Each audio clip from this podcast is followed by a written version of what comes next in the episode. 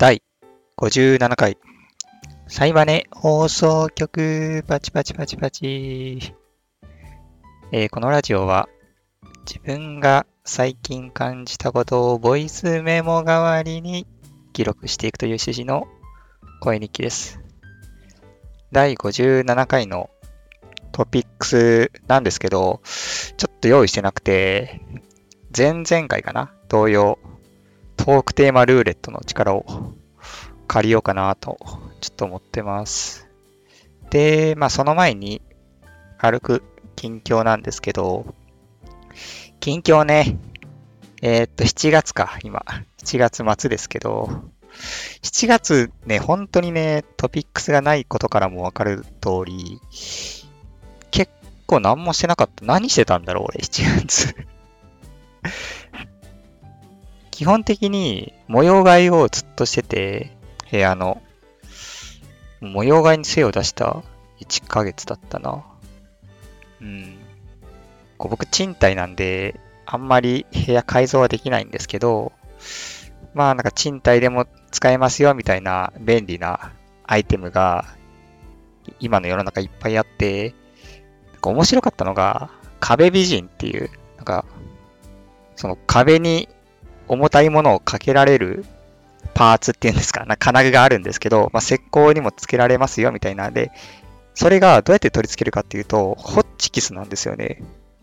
ホッチキスをタッカーみたいにバーンって壁に打ち込んで取り付けるようなタイプで、まあ、ホッチキスだから穴めっちゃちっちゃくて、画鋲よりも全然ちっちゃくて、まあ、賃貸でも使えますよっていう、そういう道具っていうか、工具っていうか、なんて言えばいいんだ？ああいうのなんて言えばいいんだろ？うまあ、そういう、え、なんて言えばいいんだ？危機でもないような？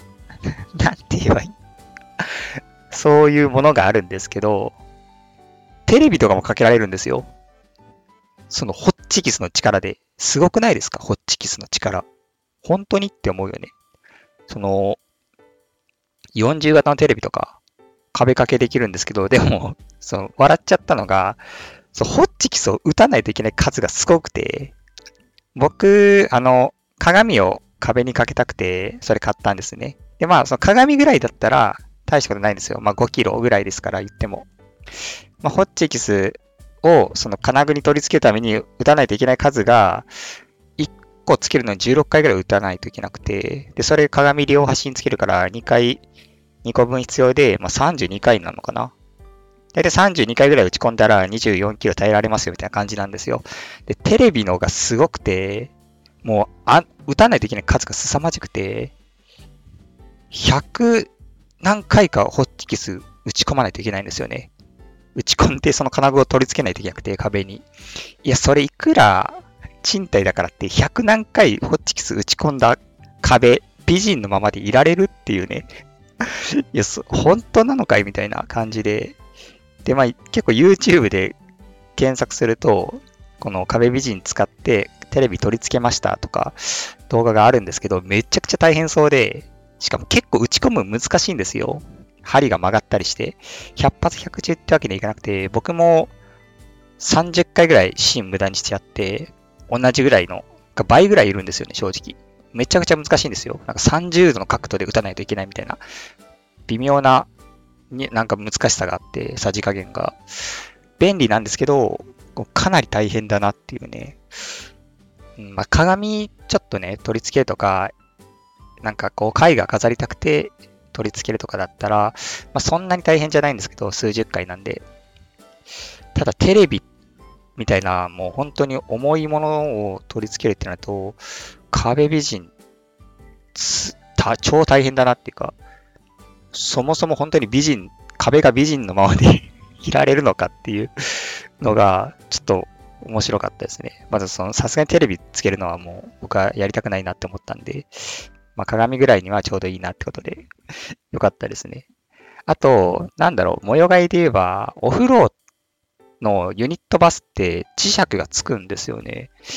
それを知らなくて、ちょっと今回、もう磁石を持って、家中ね、どこが磁石がつくかっていうのを調べて発見したんですけど、まあなんか日本の本当ユニットバスの8割ぐらいは磁石がつく仕様みたいで、かなり便利ですね、磁石がつくと。棚とかも本当、お風呂ってやっぱり下に物を置くと結構ぬめったりして、うん、衛生的に良くないじゃないですか。あんま気持ちが良くないじゃないですか。こう気持ちをリフレッシュするためにお風呂入ってるのに、お風呂が汚いとリフレッシュできなくて、良くないなってずっと思ってたんですけど、まあ磁石がつくんだったら、まあ宙に浮かせられるし、宙には浮かないか。壁につけられるから、まあ、床に置かなくていいし、っていうところで結構便利だなっていうね、シャンプーとかも全部壁に取り付けるように模様替えしてって感じで、もう部屋中を模様替えしましたね。いや、で、そんなことをしているうちに、なんか、1ヶ月が経っていたっていう感じで、いや、本当にね、IKEA にめっちゃ行きたいだから今。IKEA 行きたいな。IKEA めっちゃ好きなんですよね。ほんとあそこ、テーマパークですよね、IKEA って。いやー、もうほんと、50円のアイスクリーム食べたい IKEA 行って。で、アイスクリーム食べて休憩してもう一回もう一周するんですよ。で、もう2周目がね、結構ね、見落としがあったりして、新しい発見もあったりとかして楽しいんですよね。いや、IKEA 行きたいな、ほんと。結構ね、周りの人は IKEA 疲れるから嫌だって 結構誘っても言われるんで、あれってなんか順路があるんですよね、IKEA って。こう、ぐるーって一周大回りしてフライングタイガーみたいな感じって言えばいいんですかね。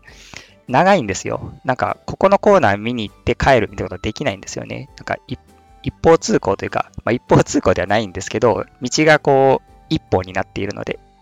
なので、もう一回入るとずっと最後まで歩かないといけないから疲れるから行きたくないって 言われたりして、まあ行くときは大体一人で行くんですけど、いや、マジで IKEA 楽しいから、ほんと行きたいわ、今。うん。なんであんな楽しいんだろうな、IKEA。い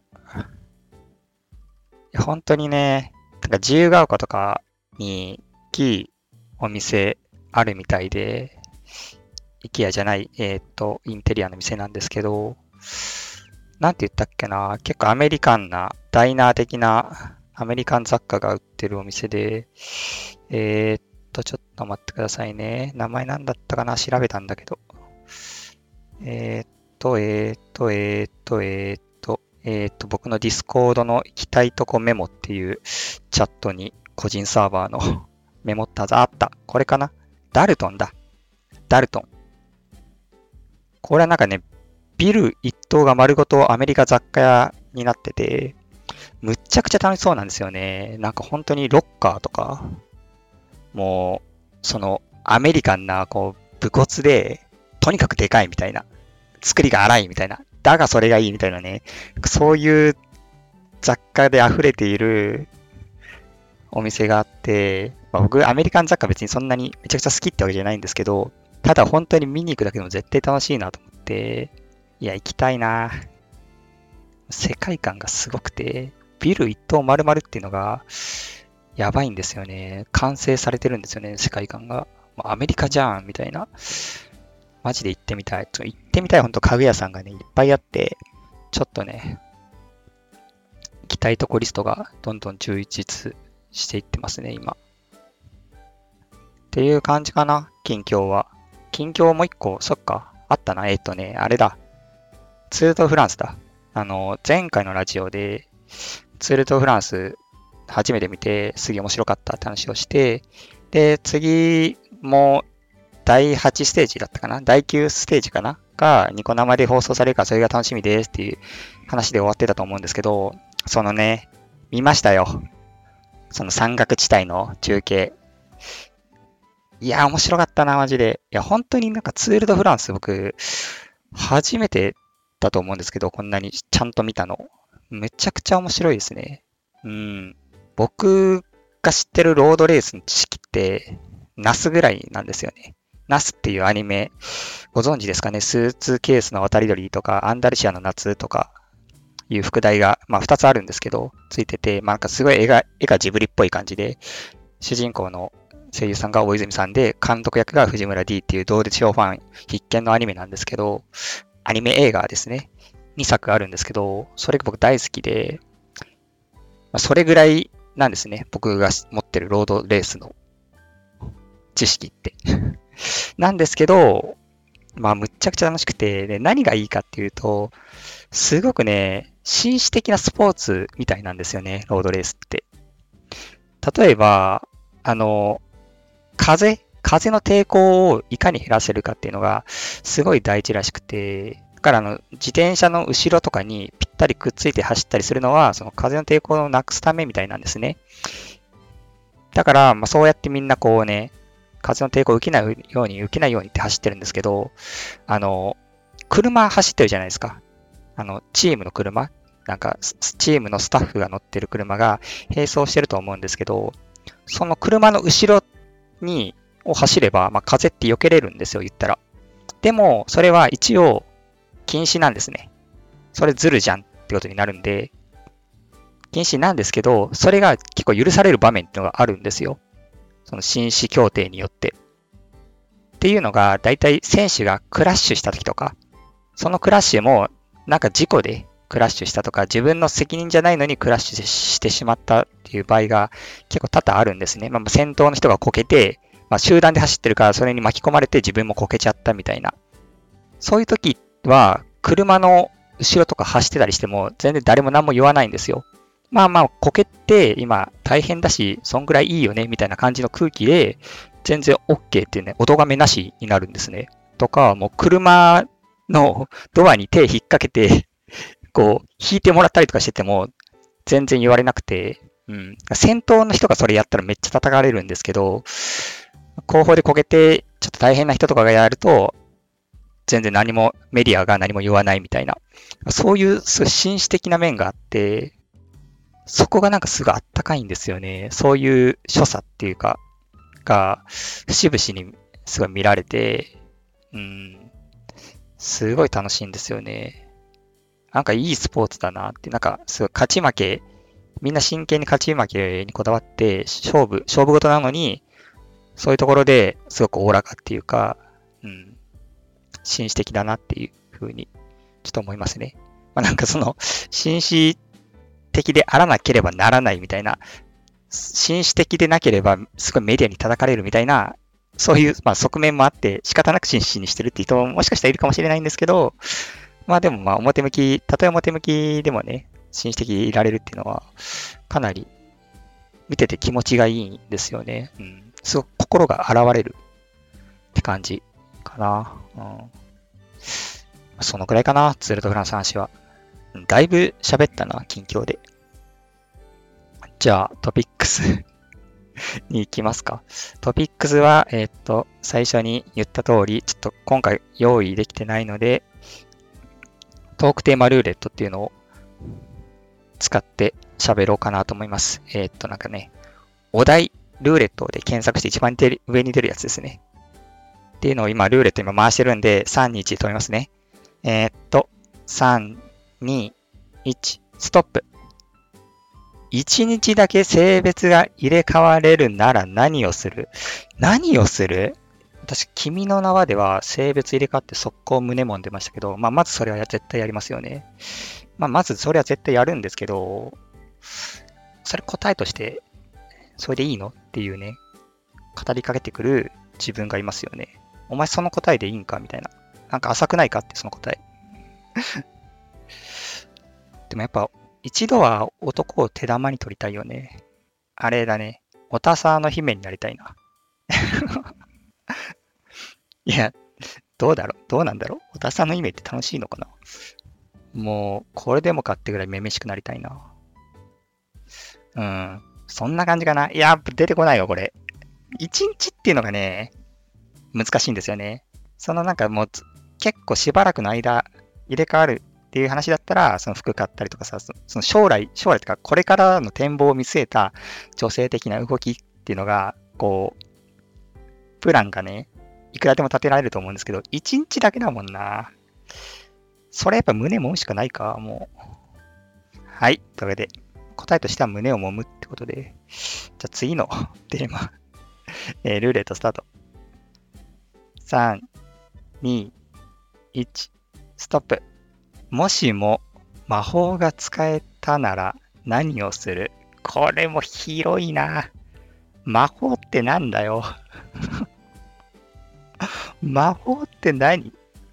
ベキラマとか？ニフラムとか？ホイミとかそういうこと？サンダー、ファイヤー？ーブリザドいや、魔法って、魔法って何さ？そこ魔法って何かそういうね、定義を、定義に文句つけ始めるのはナンセンス。すいませんでした。魔法ね、とりあえずなんかこう、摩訶不思議なことができるとすれば、まあ何をしたいかってことですよね。いや、とりあえずなんだろう。僕その模様替えしてるんで、その荷物の移動とか、その模様替えを魔法でやりたい。壁紙変えたい、すぐ。パーって。大変なんですよ、めっちゃ。壁紙変えるのって。うん、しかも賃貸だし、現状回復できる壁紙っていうのを買って採寸して自分で貼るってめちゃくちゃ大変。もう超めんどくさいんですよね。それ魔法でパッてできたらもう超楽。うん、超楽だわ。このなんか楽な方法を選ぶために魔法を使うっていうのがちょっとなんか良くない気がする。もっと夢があることに使うべきですよね。なんか空を飛ぶとか、うん、そういうの。空飛ぶってさ、絶対怖いよね。空、絶対怖いよな。空、飛べる？みんな。空を自由に飛びたいなとか言うけど、実際飛んでみって話よ。実際飛んでみっていうのは飛べないけど。いや、絶対怖いでしょ。空飛んだら。危険が、危険がいっぱいよ、空は。なんか鳥とかいるし、電線とかあるし、風吹くし、急に。絶対危ないでしょ。絶対飛びたくないわ、空とか。うん。魔法ね。魔法か。確かに魔法ってなんかこう、フィクションの中に魔法っていうものがありふり、あれ、ありふれていて、逆に想像力が制限されるな。なんか、やっぱり、その、すでに世にある魔法、世にある魔法はないけど、フィクションの中で描かれてる魔法の中から、なんか、ないかなっていう風な想像の仕方をしてしまう。ドラクエのさっき言ったペギラマとか、FF のサンダーとかアルテマとかホーリーとか、そういうものの中から選ぼうとしてしまう。そう、ザオリクで人を生き返らせたいとか。あれ、ザオリクってあれ人生き返ってんのかな？死人は蘇らせられないか？瀕死の蘇らせる。そう、ポケモンセンター方式かな？うん。魔法ね。魔法、なんかありますかね？なんか大きな魔法ってなんかあるかな？大きな魔法。なんかもう世界を改変するような、そういう魔法。ちょっと魔法でググってみる？魔法。魔法科学の劣等生出てくる。お兄様出てくるわ。魔法、人間の力では成し得ない不思議なことを行う術。妖術、魔術。えー、人間の力では成し得ない。え、じゃあなんか動物の力で成し得ることをもう魔法に入るのかな？人間化できなければ全部魔法ってこと？えー、魔力で怪しく不思議なことを行うすべ。魔力で？え、魔力、魔力自体はあるものとされているのかい？この世の中に。マジか。魔力、俺にもあるかもしれないってことじゃ。うわ、マジか。それ、かなり俺魔力持て余してるな。うーん、なるほどね。魔法が使えたらね。あ、俺あれ、あれしたい。あの、雨。雨を防ぎたい、魔法で。い僕散歩好きなんですけど、なんか雨の日って散歩できないんですよね。うん。まあ結構傘さしてやったりもしたんですけど、構煩わしくて、やっぱ濡れるのが。うん。だから雨の日はもう散歩しないで、しょうがないから散歩を我慢しようってなるんですよ。でも散歩はしたいんですね。なので、濡れない魔法。これめっちゃ欲しい。欲しい。濡れ、濡れないんじゃーって感じで、名前の魔法欲しい。それかな。よし、それで。よし、じゃあ次のトークテーマ。話広げるの下手か、ほんと。でもこれ喋る訓練になりますね、結構。うん。じゃあ、次のルーレット。3、2、1、ストップ。今、一番欲しいものは何？えー、これはマジで、今マジで模様替えブームなので、家が欲しいな。うん。家が欲しい。でも僕、あんま家を買うっていうのは興味なくて、もう一生賃貸でいいなと思ってるタイプなんで、まああんま、家が欲しいっていうのは、まあ、正確な答えではないんですよね。まあ、もっと本質的な部分の答えで言うと、なんか自分が好き勝手していい空間が欲しいって感じですかね。だからまあ、自分のアトリエとか、例えば、を一軒、一軒 一部屋借りたりとか、まあ、単純に自分の部屋が欲しいとかでもいいですし、うん、なんか、そういう場所が一個欲しいですね。うん、でもやっぱアトリエかな。アトリエ欲しいですね。うん。僕、学生の頃は、あの、インタラティブアートを専攻していて、まあ、インタラティブアートって何なのかっていう話をさせていただくと、まあ、こちらが何かを作用を起こすことによって何か作用が返ってくるような形態のアートをインタラクティブアートっていうんですね。うん。あとはインスタレーションっていう分野だったりとかをやってて、まあ、インスタレーションは空間作品ですね。彫刻とか、その絵画とか物じゃなくて、空間、空間全体を作品とする、まあ、イルミネーションとかを言うんですけど、そういうインタラクティブアートとかインスタレーションを先行に作品作ってたんですけど、学生の頃は。そういうのって規模がやっぱでかいんですよ。空間作品だったりしますし、インタラクティブアートも結構ね、まあ、ものによって大きかったりするんで、場所が必要で、そういう意味では、めちゃくちゃアトリエが欲しい。うん、もう今、やっぱ学生の頃は大学っていう、もう超、超、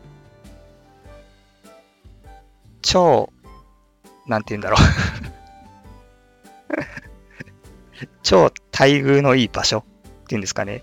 まあもう設備から何から何まである場所に身を置いていたので、もういくらでも作品作れる環境があったんですけど、まあ、今はね、そのノコギリ、伝統ノコギリ使おうにも うるさくて使えないし、みたいな。ねこんな街中でね、使えないし、釘とかも打てないし、みたいな話で、そういうのを、まあ、広々、自由にやっていい環境が、むちゃくちゃ欲しいですね。やっぱりそういうできないから諦めるっていう、そそ環境がないからやりたいことを諦めるっていうパターンがやっぱ多くて、最近。うん。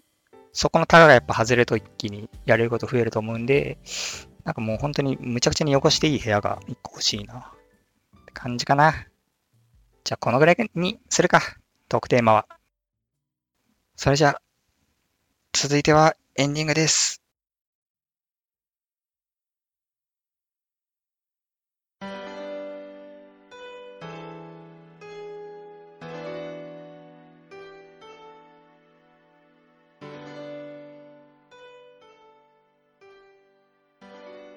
はい、エンディングです。えー、第30じゃない、えー、第56回かな？聞いてくださっ、57回か。聞いてくださった方、ありがとうございました。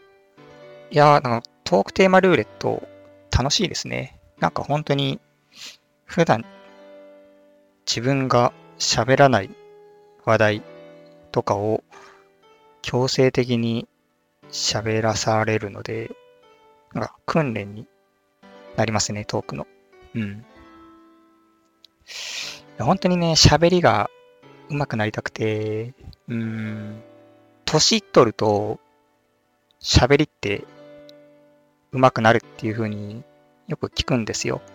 まあ、上手くなるっていうか、面白いトークが、トークが面白くなるっていうような話をよく聞いて、それはなぜかっていうと、やっぱ人生経験がその分豊富になっていくから、年を取るにつれて、まあ当然経験値が高いわけだから、話も面白くなるよねっていうような論法らしいんですけど、論法 論法ってなんだ？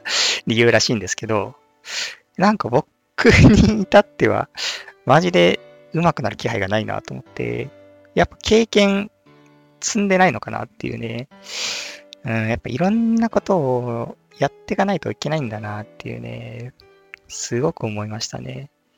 うん。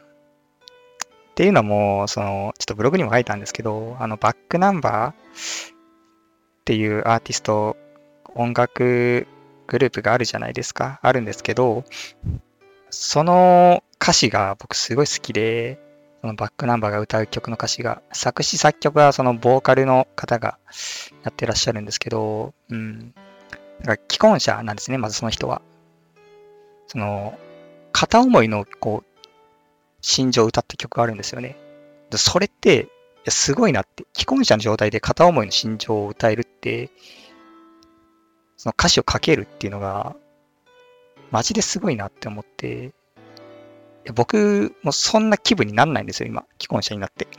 ななんだろう。それ、僕が学生の時で、まさに片思い真っ最中だったら、そういう詩がポンポン頭に浮かぶんですけど、その身を固めてる状態で、そこを、その湿度を持った歌詞を書けるっていう想像力とか、まあ、過去の経験から来ることなのかもしれないんですけど、過去の経験にしたって鮮度が落ちてるはずじゃないですか。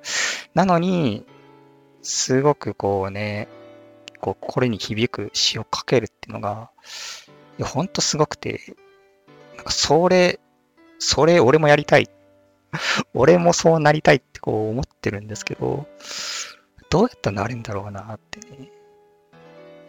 うん、やっぱそう、その、まあ、片思い真っ最中の方の話を聞くとかね、そっからこうインスピレーションが湧いて、あ、自分の時はこうだったな、みたいな思い出しつつ、そのミックスさせて、ミックスさせて、ミックスさせてってめっちゃ言いにくいな。ミックスさせて、言えます？ミックスさせて。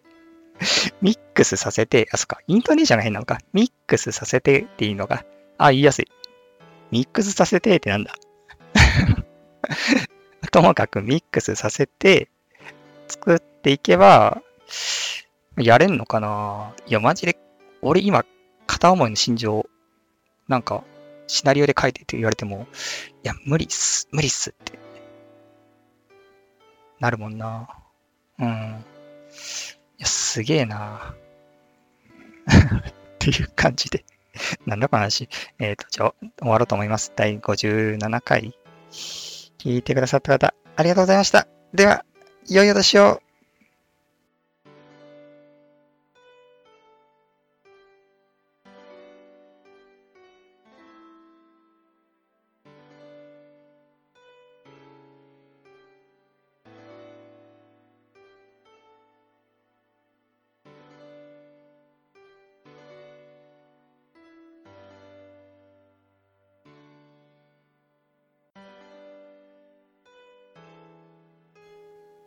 幼い頃から、こうなんか地位と名誉と栄光を手にした人とかって、どうなるんだろう、大人になった時。なんか天才子役とか。